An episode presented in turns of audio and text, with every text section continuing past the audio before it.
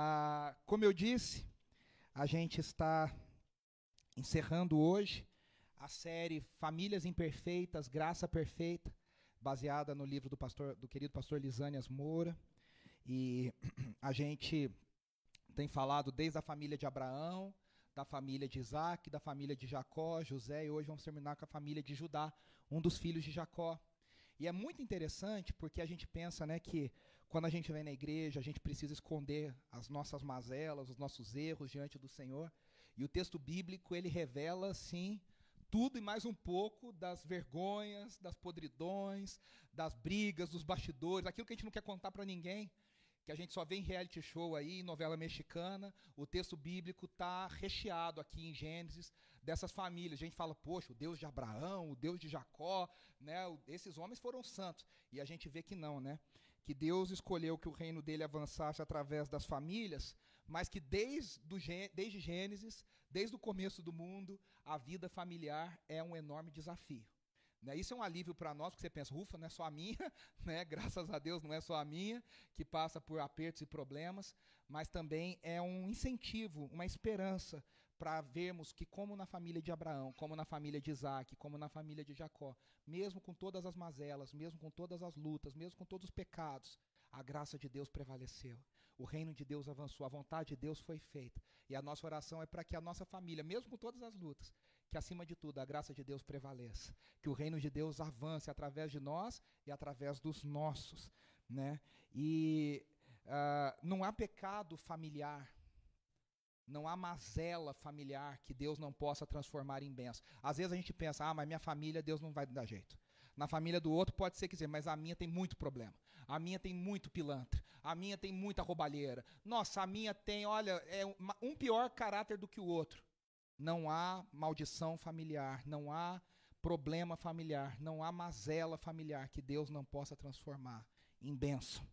E aí, se a gente fizer um resumo de tudo que a gente falou até daqui, né, que causa dor e destruição de uma família, eu quero enumerar tudo que a gente já falou nas histórias dessas pessoas que nós já falamos. Favoritismo, né, escolher um em detrimento do outro o marido que ama mais uma mulher do que a outra. Claro que aqui a gente espera que ninguém tenha duas mulheres, mas lá no caso tinha, né? E não dava certo, não deu certo, né? A mãe que escolhe um filho, o pai escolhe outro, isso gera um problema. O pai que gosta mais do outro filho, o filho se sente e cria um problema com os irmãos. Tudo isso está nessas histórias que a gente falou. Favoritismo nunca é bom. Mentira. Mentira no seio familiar só causa destruição, só causa dor, só causa agonia. É um abismo chamando abismo. Não há lugar para mentira no, no, no, seio familiar. Uma família abençoada não tem lugar para mentira. Por mais difícil que seja, a verdade precisa prevalecer. Para que haja cura, precisa haver verdade. Não existe cura onde a mentira reina.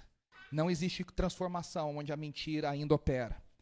A gente viu manipulação a manipulação é outra coisa que destrói as famílias. A mãe que tenta fazer aquilo, pegar aquilo, fazer um plano, o irmão que tenta roubar o outro, a, a irmã que cria um plano para destruir a outra. Não há espaço para manipulação nas famílias que buscam servir a Deus. A gente viu que outra coisa que destrói as famílias é buscar amor e significado nos lugares errados.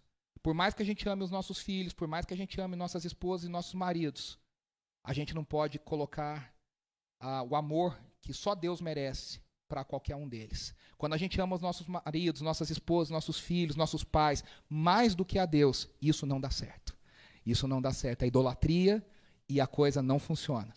As coisas só funcionam quando Deus está no lugar dele, sentado no trono, no centro das nossas vidas. E o amor que nós temos pelos nossos familiares deriva do amor que a gente tem pelo Senhor.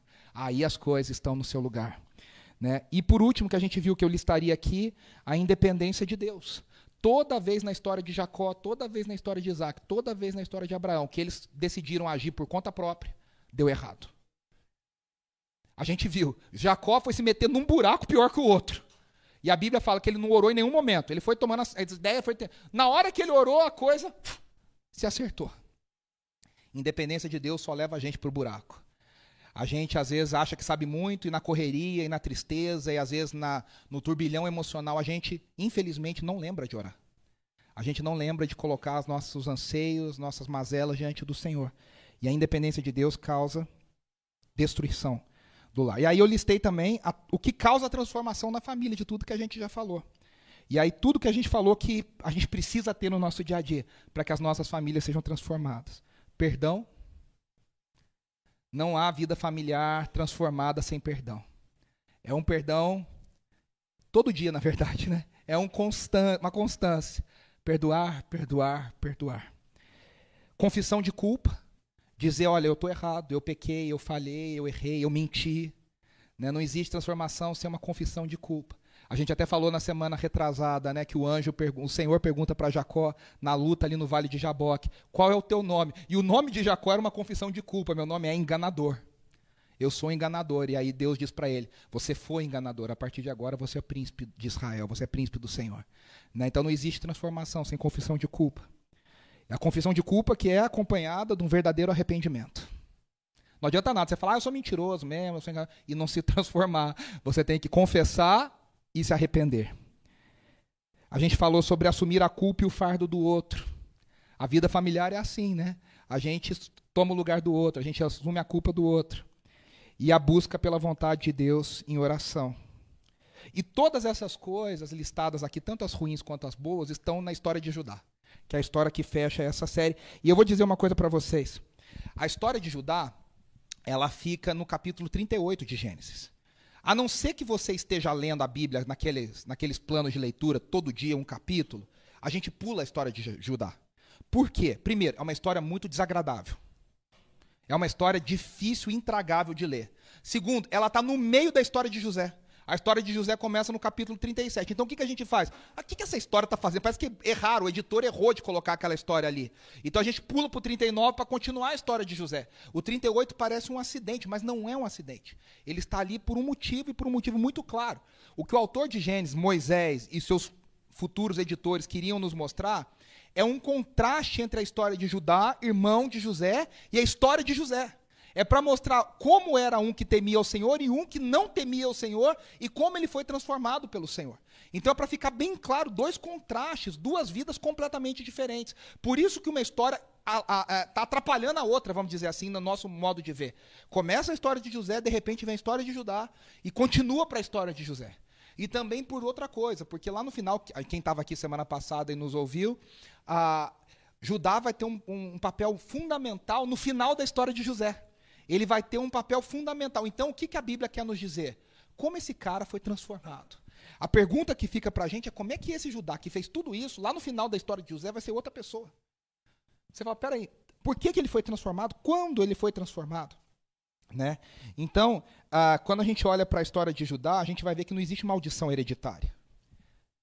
A gente não crê em maldição hereditária, a gente não crê numa maldição que passa de pai para filho, mas a gente crê numa herança familiar maldita que passa um comportamento, uma mentalidade, um jeito de pensar que está entranhado nas famílias.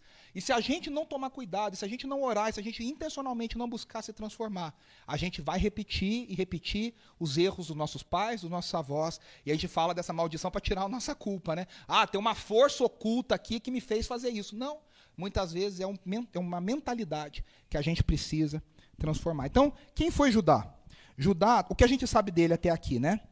Quem está acompanhando a série já lembra, para quem não acompanhou, tá tudo no Spotify, no YouTube, mas eu vou fazer um resumo. Judá foi o quarto filho de Jacó e Lia. Lia, a esposa que Jacó não amava. Mas ela, Deus olhou para ela e deu filhos a ela. E ela teve quatro filhos em sequência. Os três primeiros, é ela coloca nomes, e os, os nomes dos três filhos, na cultura hebraica, o nome era muito significativo. Ela dizia: Agora o meu marido vai me amar. Agora ele vai se apegar a mim. É, o foco dela nos filhos era: cada filho vai comprar o amor do meu marido para mim. E Judá é o primeiro filho, é o quarto filho, mas é o primeiro filho dela que ela coloca um nome que não tem a ver com o amor de Jacó por ela. é, Judá significa louvor. Por isso que nós cantamos Eu te louvarei, louvai o nome do Senhor. Judá significa louvor. E ela diz: Louvado seja o Senhor que me concedeu esse filho, esse quarto filho. O foco dela muda. É a primeira vez que ela tira o foco do, do não amor do marido e coloca o foco na graça de Deus sobre ela. Ela poderia não ser amada, mas ela era abençoada por Deus e estava dando filhos a Jacó. Então, ela, ele reflete essa mudança de foco de Lia. E ele teve um papel decisivo, a gente viu na semana passada, quando os irmãos decidem vender José. Os irmãos estão reunidos, Rubem não está, e eles falam: vamos matar José. E aí Rubem fala: não, pode, não podemos matar José. E aí Judá se levanta e diz: então vamos vendê-lo como escravo para essa caravana que está passando. E a caravana ia para o Egito e levou uh, José, como todos sabemos, para o Egito. Então Judá teve um papel muito decisivo. E ele teve um papel decisivo porque ele volta e ele conta para o pai: Olha, José foi morto. Aqui está a roupa dele que o Senhor deu para ele, a túnica que o Senhor deu para ele, destroçada. Então ele vai e ele é o, é o, responsável por mentir diante da família, diante do pai, e dizer que José a, havia sido morto. E aí a gente pulou, né? Eu até brinquei e falei que é um This Is Us, né? Quem assistiu a série This Is Us, vai para o passado, vem para o presente, vai para o futuro, volta para o presente. Indo para o futuro, a gente falou aqui sobre o final da vida de Jacó. E no último momento de Jacó, a última coisa que ele faz é abençoar os doze filhos. Ele chama os filhos e ele declara uma bênção. Bênção não significa que são coisas boas, significa que são coisas que irão acontecer com seus filhos. Ele profetiza sobre os filhos o que aguarda o destino de cada filho. E quando ele abençoa Judá, a gente vê uma coisa muito interessante. Pelo que Rubem fez, a gente falou aqui, ele se deitou com a concubina de Jacó. Ele perde a primogenitura. Simeão e Levi, que são o segundo e o terceiro, também fazem coisas reprováveis. Os três primeiros perdem a bênção da primogenitura. O quarto, então, Judá, recebe a bênção do primogênito. Significa o seguinte: a bênção de Judá é em dobro. A bênção de Judá é a bênção do primogênito. E aí a gente olhou para a história e disse: essa bênção se cumpre, porque de Judá nasce Davi, o grande rei da história de Israel, e em Judá e em Davi a promessa do Messias. Jesus vem da família de Judá. Então a gente viu que a bênção de Judá se cumpre através de tudo isso que aconteceu. Agora, a grande pergunta é: o que, que acontece? Que Judá é um, desculpa a palavra, um crápula, um cara sem caráter, um mentiroso, egoísta, que de repente no final da vida é abençoado com a bênção do primogênito, é o cara que Jacó louva e diz: Você é o meu filho abençoado. O que, que houve entre essas duas coisas? E é sobre isso que a história de Judá diz. São 22 anos né, que a gente vai falar. Não, não, não vou falar 22 anos, tá? Fique tranquilo. São 22 anos, você vai sair daqui mais cedo. Uh, mas foi um tempo que Judá se afastou da família, ele se casou, ele teve filho, ele enterrou a esposa, ele enterrou dois filhos dele, ele ainda se envolve com a sua nora, ele tem filhos com a sua nora. A gente vai ver toda a história. Tudo isso acontece nesse período de vinte e poucos anos, entre a venda de José e o reencontro dos irmãos com José no Egito. Né? Então, tudo isso que a gente vai falar aqui hoje aconteceu nesse período. Eu queria que você guardasse uma coisa no seu coração e na sua mente enquanto a gente vai ler essa história. O pecado, não sei qual é, na minha vida, na sua vida, ele não pode e ele não vai ter, pela graça de Deus, a palavra final nas nossas histórias. O pecado, seja qual for, ele é um momento para que a gente ainda experimente mais a graça de Deus sobre a nossa vida e a vida da nossa família. Nós vamos ler Gênesis 38, do 1 ao 30. Você pode ler aqui comigo, você pode ler na sua Bíblia. Eu vou ler na nova versão internacional, a NVI, que diz assim: por essa época, Judá deixou seus irmãos e passou a viver na casa de um homem de Adulão chamado Ira. Ali Judá encontrou a filha de um cananeu chamado Suá e casou-se com ela. Perceba que não tem nome a mulher. Suá é o homem, o cananeu. A mulher não tem nome. Ele a possuiu, ela engravidou e deu à luz um filho, ao qual ele deu o nome de Er. Tornou a engravidar, teve um filho e deu-lhe o nome de Onã. Quando estava em Quesibe, ela teve ainda outro filho e o chamou Selá. Judá escolheu uma mulher chamada Tamar para Er, seu filho mais velho. Mas o Senhor reprovou a conduta perversa de Er, filho mais velho de Judá, e por isso o matou. Então disse Judá, então Judá disse a Onã: Case-se com a mulher do seu irmão, cumpra as suas obrigações de cunhado para com ela, e dê uma descendência a seu irmão. Mas Onã sabia que a descendência não seria sua. Assim, toda vez que possuía a mulher do seu irmão, derramava o sêmen no chão para evitar que seu irmão tivesse descendência. O Senhor reprovou o que ele fazia, por isso o matou também. Disse então Judá a sua nora Tamar: More como viúva na casa de seu pai, até que o meu filho Selá cresça, porque temia que ele viesse a morrer como seus irmãos. Assim Tamar foi morar na casa do pai. Tempos depois morreu a mulher de Judá, a filha de Suá. Passado o luto, Judá foi ver os tosqueadores do seu rebanho em Timna com seu amigo Ira, o adulamita. Quando foi dito a Tamar, seu sogro está a caminho de Timna para tosquear suas ovelhas, ela trocou suas roupas de viúva, cobriu-se com um véu para se disfarçar e foi sentar-se à entrada de Anaim, que fica a caminho de Timna. Ela fez isso porque viu que, embora Selá já fosse crescido, ela não lhe tinha sido dada em casamento. Quando a viu, Judá pensou que fosse uma prostituta, porque ela havia encoberto o rosto. Não sabendo que era sua nora, dirigiu-se a ela à beira da estrada e disse: Venha cá, quero me deitar com você. Ela lhe perguntou: O que você me dará para deitar-se comigo? Disse ele: Eu lhe mandarei um cabritinho do meu rebanho. E ela perguntou: Você me deixará alguma coisa como garantia até que o mande? Disse Judá: Que garantia devo dar-lhe? Ela respondeu: O seu selo com o cordão e o cajado que você tem na mão. Ele os entregou e a possuiu, e Tamar engravidou dele. Ela se foi, tirou o véu e tornou a vestir as roupas de viúva. Judá mandou o cabritinho por meio, de, por meio de sua amiga Dulamita, a fim de reaver da, su, da mulher a sua garantia, mas ele não a encontrou. E perguntou aos homens do lugar: Onde está a prostituta cultual que costuma ficar à beira do caminho de Enaim? Eles responderam: Aqui não há nenhuma prostituta cultual. Assim ele voltou a Judá e disse: Não a encontrei. Além disso, os homens do lugar disseram que lá não há nenhuma prostituta cultual. Disse Judá: Fique ela com que lhe mandei, com que lhe dei. Não quero que nos tornemos objeto de zombaria. Afinal de contas, mandei a ela este cabritinho, mas você não a encontrou. Cerca de três meses mais tarde, disseram a Judá: Sua nora Tamar prostituiu-se e na sua prostituição ficou grávida. Disse Judá: Tragam-na para fora e queimem-na viva. Quando ela estava sendo levada para fora, mandou o seguinte recado ao sogro: Estou grávida do homem que é dono dessas coisas. E acrescentou: Veja se o Senhor reconhece a quem pertence esse selo, este cordão e esse cajado. Judá os reconheceu e disse: Ela é mais justa do que eu, pois eu devia tê-la entregue a meu filho Selá. E não voltou a ter relações com ela. Quando lhe chegou a época de dar à luz, havia gêmeos em seu ventre.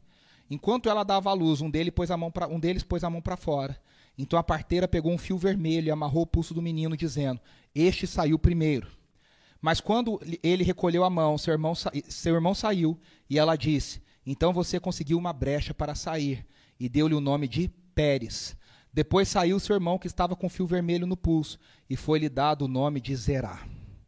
Veja que história pesada. Barra pesada. Quando a gente acha que não dá para piorar, né, a coisa piora. Mas ela tem. Primeiro, que esse texto é muito pouco pregado justamente por isso. Né? A gente vê que Judá é um homem controlado por seus impulsos. A primeira coisa que o texto nos diz é que Judá saiu da casa de seu pai. A maior parte dos comentaristas biblistas entendem que Judá sentiu uma culpa muito grande pelo que eles fizeram com José. Então ele pensou: a minha família é uma família terrível, vou ter que viver com meu pai em luto, porque Jacó amargou um luto terrível por causa de José. Ele ficou depressivo quase que o resto da vida por causa de José. E aí ele pensou assim: melhor do que ficar aqui lidando com isso, é eu sair e cumprir a minha vida e fazer as minhas coisas. No mundo de hoje, é muito normal a gente pensar assim: ah, vou para outra cidade, vou para outro estado, vou morar em outro país, vou fazer a minha vida e não tem problema nenhum, a gente lida com isso normalmente. Quantos de nós e quantas pessoas. São Paulo é uma cidade feita de pessoas que vieram fazer a vida, que saíram das suas casas, saíram dos seus estados, saíram dos seus países e vieram construir a vida em São Paulo. Mas no mundo antigo isso era uma afronta. Porque o seio familiar era tudo que a pessoa tinha. A pessoa vivia no seio. Ela, ela, ela vivia na família, ela tocava a profissão da família, tudo era em torno da família, a família que dava sentido à vida. Não existia o indivíduo. Existia o indivíduo inserido dentro do contexto da família. Então, quando Judá decide sair, isso é uma atitude muito rebelde, muito radical no mundo antigo. E na família de Abraão é pior. Porque a promessa de Abraão é que Deus faria dele uma grande nação e que eles, naquele momento, não deveriam se misturar com os outros povos. Então Judá ele toma uma atitude muito radical, que Jacó, seu pai, quando foge, ele foge para a família da mãe. Ele foge para a casa da parentela dele. Judá não, Judá foge para um povo estranho. Ele vai morar no meio de gente estranha, gente que não conhece a Deus e gente que não teme a Deus. Esse afastamento, esse isolamento, o aproximou de gente que não conhecia Deus. E ele quis então assumir o controle da sua vida. Veja, toda vez que a gente tenta ser autossuficiente, toda vez que a gente tenta ser independente de Deus, isso gera problemas para nós. Toda vez que a gente tenta dar passo, não, deixa que eu resolvo. O senhor pode estar muito ocupado, fica aí, deixa que eu dou conta disso aqui. A gente se mete em enrascada. A gente não pode viver assim. E ele desobedece o princípio da família. Ele se casa com uma mulher cananeia. E, e veja, a mulher. A, a história é a seguinte: a mulher é tão pouco importante na história que ela não tem nome. Porque aqui fica claro que Judá era um homem controlador, um homem impulsivo e um homem que era direcionado pelos seus apetites sexuais. E aí, essa mulher nem recebe nome. E aí Judá quebra a tradição da família. Veja, Abraão se preocupou com o casamento de Isaac. Rebeca ficou triste porque Esaú se casou com mulheres que não eram do povo de Deus. Jacó se, se casou com pessoas da sua família para preservar a promessa do Senhor. Era uma preocupação. Judá quebra isso. E ele se casa com uma mulher cananeia. Isso significa o quê? Que ela vinha de tradição diferente, ela tinha costumes diferentes, ela tinha deuses diferentes, ela tinha uma cultura diferente. E isso foi trazido para dentro de casa. É aquilo que a gente chama, a Paulo chama de julgo desigual. Quando ah, duas pessoas se unem e elas têm valores diferentes. Cá entre nós, hein? só entre nós, assim. Hoje, nem assim, ah, ela é crente. Não serve, tá? Às vezes tem crente que é crente, assim, tá na igreja, mas o julgo é desigual da mesma forma, porque a pessoa é um crente bem meia-boca. O que a gente está falando aqui não é se a pessoa vai na igreja. A gente está falando de ter os mesmos valores, de ser educado no mesmo evangelho, de servir o mesmo Deus. E aí Judá, então, traz para si esse peso. Ah, mas o que, que acontece? Acontece que você vai ter que lidar com esse peso, com essa responsabilidade. Você quis, agora aguenta. Você procurou, agora vai até o fim. E aí, a narrativa destaca esse apetite sexual descontrolado de Judá. Porque o versículo 2 não fala. O, texto, o termo bíblico é ele a conheceu. Que a gente fala até que é o conhecer bíblico, né? Que é ter relações sexuais com a mulher e com ali, o marido. Mas a, o texto é tão visceral que diz ele a possuiu. Para dizer, ela era um objeto sexual, porque ele foi atraído, olhou, pumba, acabou. E desse casamento, Judá teve três filhos: Er, Onã e Selá. A Bíblia dá a entender que esses, esses filhos também não eram tudo bona gente, eles eram da pá virada. Porque é a primeira vez no texto bíblico que Deus faz alguém morrer por não temê-lo. A Bíblia, aqui não fica claro, os estudiosos entendem que uh, não é que Deus talvez tenha o matado diretamente, mas o que a, o texto está dizendo é que Deus permitiu que eles morressem. E aí o primeiro filho morreu porque era um homem ruim, um homem não temente ao Senhor. O segundo filho morreu porque desobedeceu e desonrou a Deus. E dá a entender que o terceiro também não é lá grande coisa. Então, um homem desajustado casa num lar de uma mulher não temente a Deus e cria filhos não tementes ao Senhor. Complicados. Gente da pior qualidade. E aí o que acontece? Tamar foi escolhida. Tamar também era uma mulher cananeia. Uma mulher que não era do povo de Deus. Ela foi escolhida por Judá para casar com seu filho Er o seu filho, o primogênito. Ele desonra a Deus e morre. Que que havia uma lei chamada naquela época chamada de levirato, que depois inclusive é colocada na lei do povo de Israel. O que, que significa isso? Significa o seguinte: se um homem morre sem deixar filhos e deixa só a viúva, o próximo irmão deveria se casar com essa mulher e dar filhos a ela. Qual que é o cuidado? Qual que é a lógica por trás disso aqui? A viúva era uma pessoa muito vulnerável na sociedade antiga, porque todo o dinheiro estava na mão dos homens. Então, a preocupação de Deus e da lei do povo de Deus era que a viúva ela tivesse sustento. Então, a ideia é que se ela tivesse filho, o filho iria cuidar dela até o final da vida. Então, a ideia é, se ela morreu sem filhos, o, o irmão deveria assumir o lugar do outro irmão. Veja como a obrigação familiar está muito acima dos desejos pessoais. Um irmão deveria se casar, é, é, é, se casar com ela e dar filhos a ela, só que os filhos, aqui que está o negócio, não seriam considerados do irmão que ficou vivo, mas seriam considerados do irmão que morreu. E aí você já entendeu, se o irmão que morreu era o mais velho, a herança não fica para o segundo, fica para o filho que nasceu do, do outro irmão. Então o que, que aconteceu com Onan? Onan pensou o seguinte: se eu der um filho para essa mulher, eu vou perder a minha herança. Porque a, a herança que ficou para mim vai para o filho dela. Porque ele é como se fosse o meu irmão. Ele ficou no lugar do meu irmão. Então o que, que ele pensa? Eu vou fingir que eu estou cumprindo minha obrigação para meu pai não brigar comigo, mas na hora do vamos ver, eu engano e não termino a relação e ela não vai engravidar. O que a gente chama hoje de coito interrompido. Ele faz isso, só que ele, ao fazer isso, ele está desonrando a Deus por quê? Porque ele está desonrando uma estrutura familiar que Deus criou para cuidar das pessoas vulneráveis, no caso, as viúvas. E ele está sendo movido por egoísmo. E Deus não tolera e ele morre também. E aí o texto bíblico é bem dúbio aqui, mas ele dá algumas dicas, se você prestou atenção e concordar comigo. Dá a entender duas coisas. Primeiro, que Selá era muito novo, então ele não podia se casar, ele tinha que esperar crescer para se casar, primeira coisa. Mas dá a entender que tinha algo mais. Dá a entender que Judá quase que transfere a culpa para Tamar, para falar: essa aí é uma viúva negra. Essa aí, quem casa com ela, morre.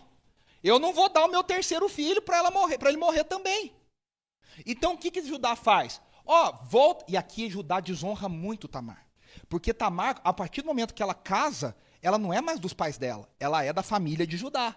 Ela deveria falar: você vai ficar na minha família, mas você não vai se casar com meu filho por enquanto, até que ele tenha idade para te desposar.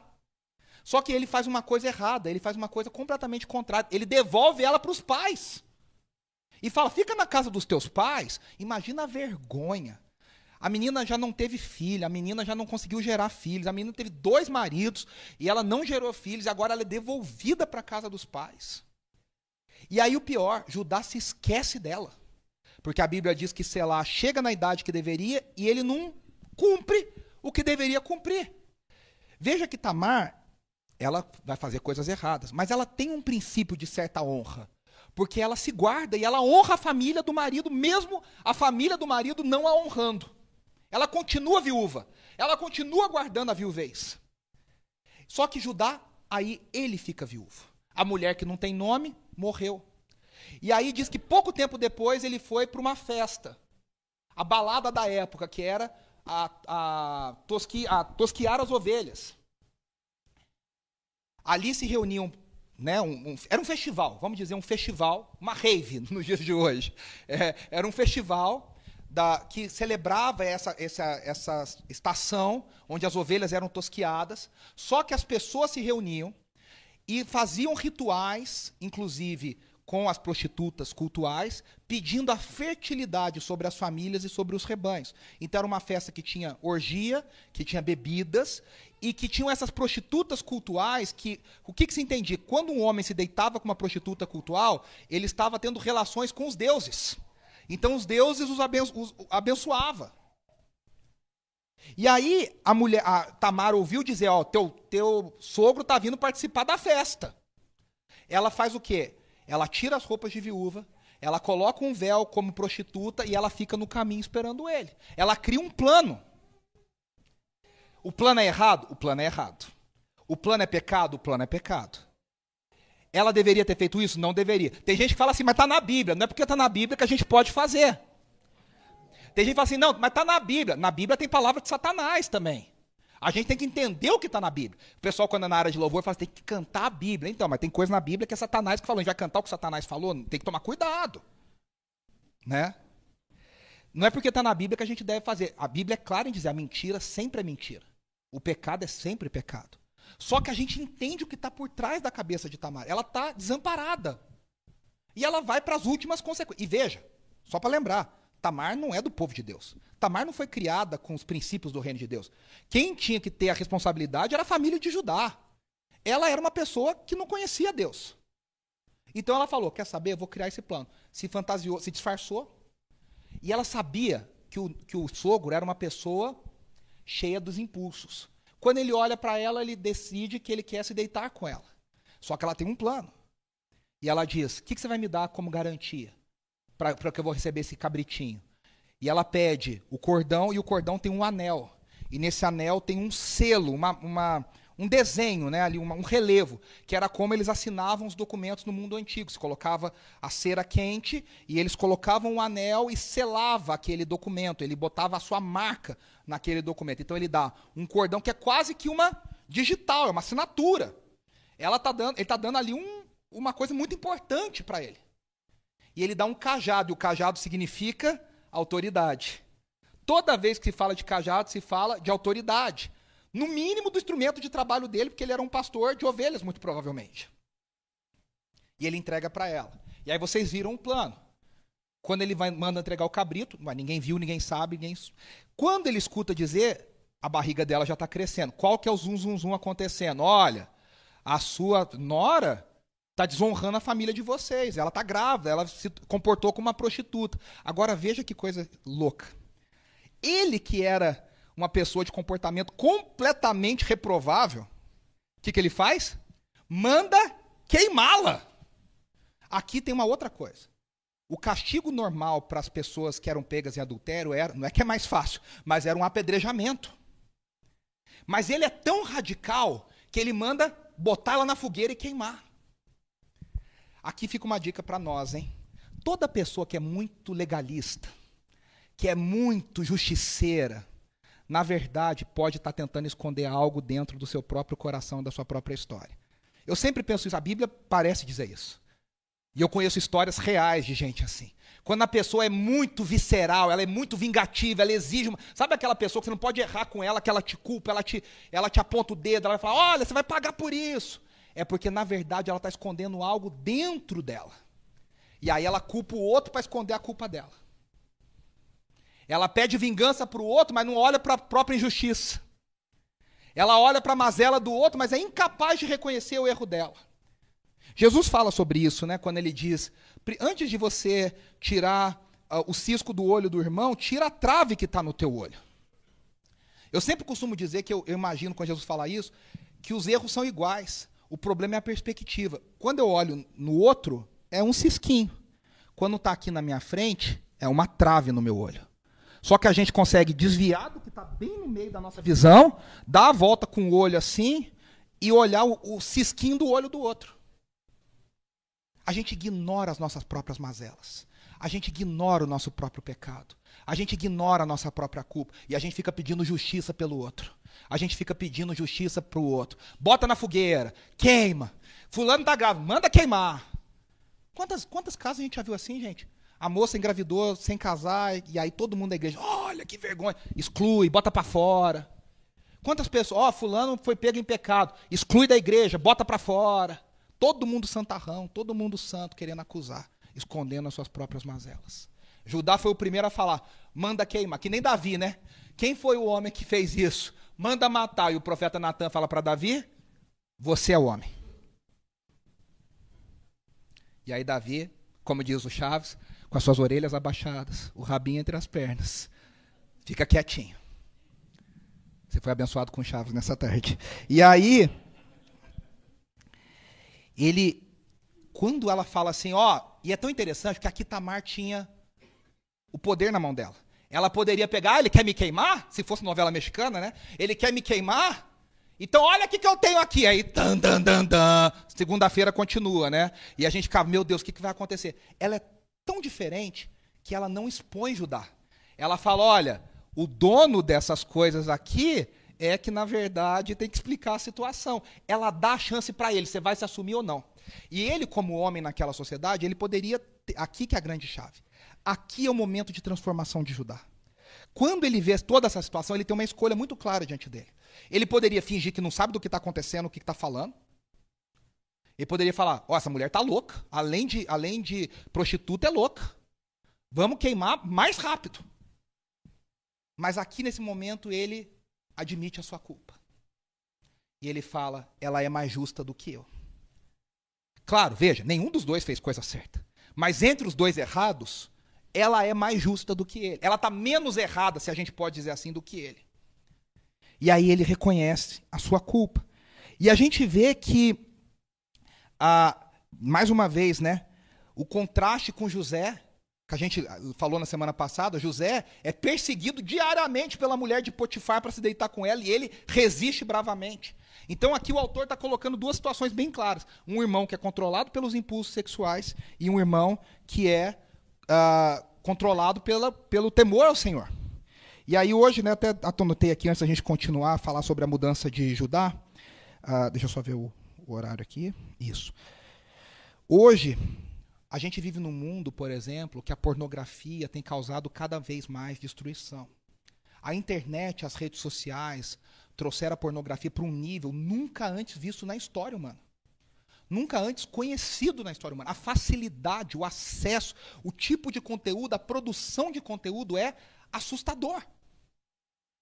Tanto que há muitas pesquisas, se você puser no Google e for olhar, há pesquisas de não cristãos, de universidade, de psicólogos, de terapeutas, de sociólogos, de antropólogos, não cristãos, preocupados com os efeitos que a pornografia e essa hipersexualização da nossa sociedade promove em adolescentes, em crianças e em adultos. Eu trouxe algumas coisas. Olha, os estudos revelam que mais de 20 milhões de pessoas buscam por conteúdo pornográfico e majoritariamente são homens abaixo dos 35 anos.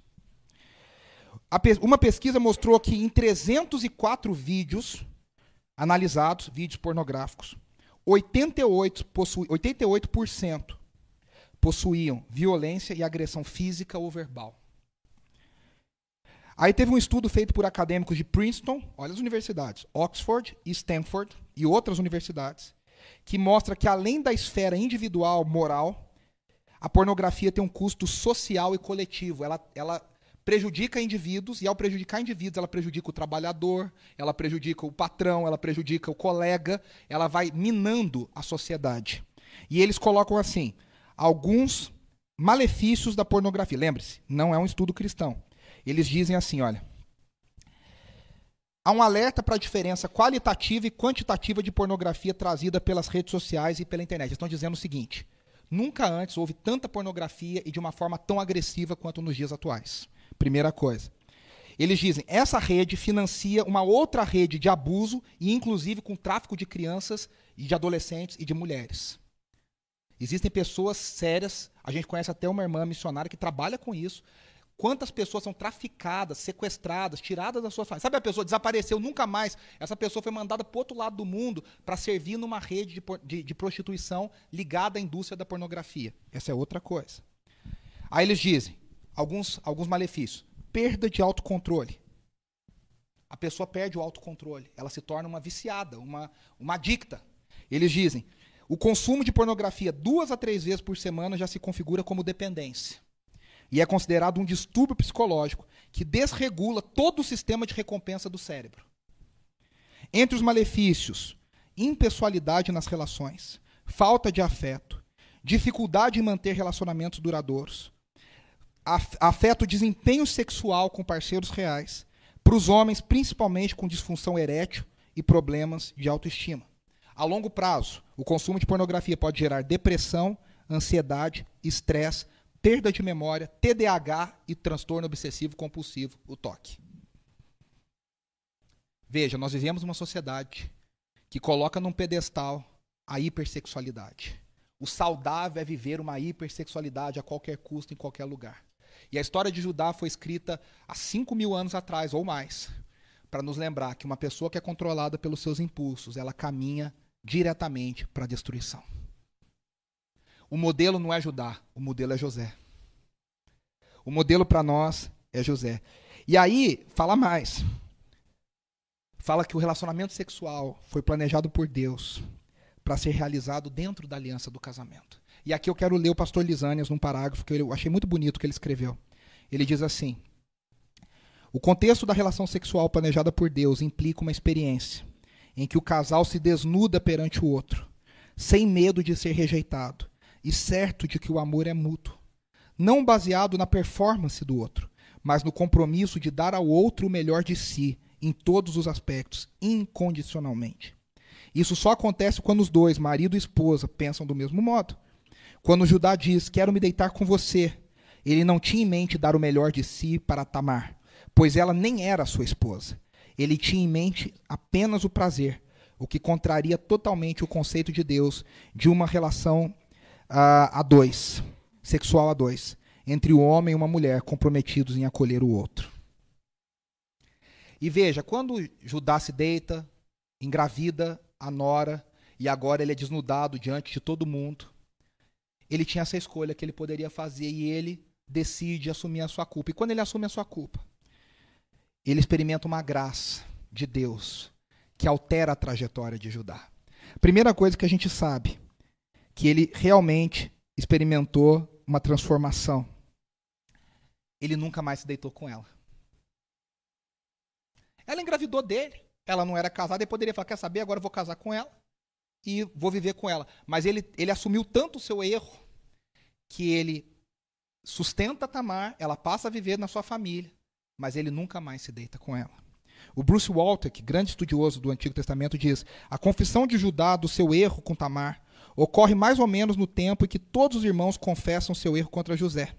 É provável que a confissão de Judá concernente a Tamar o prepare para outra. E aí sim, daqui para frente a história de Judá passa a ser outra. Ele passa a ser uma outra pessoa, ele passa por uma transformação no seu caráter, na sua história, no seu jeito de enxergar as coisas. E aí nós encontramos Judá depois, muitos, algum tempo depois, quando José se revela para os irmãos, antes de se revelar na verdade, né? E ele diz: Ó, oh, o irmão mais novo, Benjamim, vai ter que ficar. E vocês vão ter que voltar para o seu pai. E Judá disse: Senhor, eu prometi para o meu pai que o meu filho, meu irmão mais novo não ficaria. Ele é o irmão mais novo, é o que meu pai mais ama. Me deixa no seu lugar, no lugar dele, como escravo, e deixa que ele volte para casa. Esse homem que foi tão egoísta, tão controlado pelos desejos, quando ele confessa o seu pecado, ele passa a experimentar uma transformação. E aí ele chega ao ponto de dizer: Eu me coloco no lugar do meu irmão. O Mateus fez um comentário comigo semana passada, depois do culto, que eu achei muito interessante e tem todo, toda, toda, toda a razão. Judá teve uma atitude de Jesus, descendente dele. Ele se colocou no lugar do outro. Ele se ofereceu para cumprir a culpa do outro. Ele se ofereceu para sofrer a pena pelo outro. E nessa hora é a hora que José não aguenta mais e se revela diante dos irmãos. E diz: Eu sou José, aquele que vocês venderam ao Egito. E ali há toda uma transformação e toda uma restauração. Judá se torna um novo homem que não é governado mais por seus instintos. Ele experimenta um verdadeiro arrependimento. E esse é o primeiro passo na sua transformação. Veja uma coisa, eu quero encerrar. Quero chamar os meninos do louvor aqui na frente, nós vamos cantar uma canção para encerrar. Além de Maria, Maria, mãe de Jesus, e Batseba, que indiretamente está na genealogia de Jesus porque é mãe de Salomão, a genealogia de Jesus em Mateus cita três mulheres. Cita vários homens, mas tem três mulheres, além de Maria, que são Tamar, mãe de Pérez, Raabe, que era uma prostituta, que foi usada para salvar o povo de Deus, e por Ruth, uma moabita que decidiu prestar sua fidelidade ao povo de Israel. Olha que coisa linda. Tamar, ela fez errado. Não tem desculpa. Mas Deus usou o pecado dela para que a linhagem de Jesus não fosse interrompida. Para que a linhagem de Judá continuasse. Se não fosse Tamar, Judá não teria filhos. Ah, mas se ela não tivesse pecado, Deus daria outro jeito. É certo que Deus não precisa do pecado para agir. Mas Deus transformou o pecado de Tamar e transformou em benção. E essa mulher foi incluída na genealogia do próprio Cristo. Olha que privilégio. Meus irmãos, aquilo que eu disse lá no começo, Deus pode transformar o seu pecado e o meu pecado em bênção para o reino de Deus. Deus pode transformar o pecado da sua família em bênção para o reino de Deus, naquilo que Deus está escrevendo na história. Deus pode transformar o nosso pecado em algo que vai ser bênção para muitas pessoas. Quando Tamar deu à luz, ela estava grávida de gêmeos. E os comentaristas todos dizem: esse nascimento dos gêmeos lembra outro nascimento dos gêmeos, Esaú e Jacó. E do mesmo jeito que o Esaú e Jacó, o mais novo virou sobre o mais velho. Pérez era o mais novo, e Pérez se torna aquele que por quem Jesus viria. A, a, a genealogia de Mateus fala de Abraão, de Isaac de Jacó, de Judá e de Pérez. O filho da vergonha. O filho que não era do casamento ideal se torna, pela graça de Deus, um dos, um dos antepassados do Messias, um dos antepassados de Davi. A gente não precisa ter uma genealogia real só de pessoas maravilhosas. A gente precisa ter gente que é arrependida e quer depender da graça de Deus. Nós vamos cantar essa canção e eu queria que você abaixasse a sua cabeça e fechasse os seus olhos. E pedisse a bênção do Senhor sobre a sua casa, sobre, mais uma vez a bênção do Senhor sobre a sua família. Mais uma vez a transformação da vergonha em graça, em alegria, em esperança. Mais uma vez a maldição transformada em bênção. Mais uma vez, que a graça do Senhor prevaleça sobre a nossa casa, que a graça do Senhor prevaleça sobre as nossas famílias, que a graça do Senhor prevaleça sobre os nossos casamentos, que a graça do Senhor prevaleça sobre nós em todo o tempo.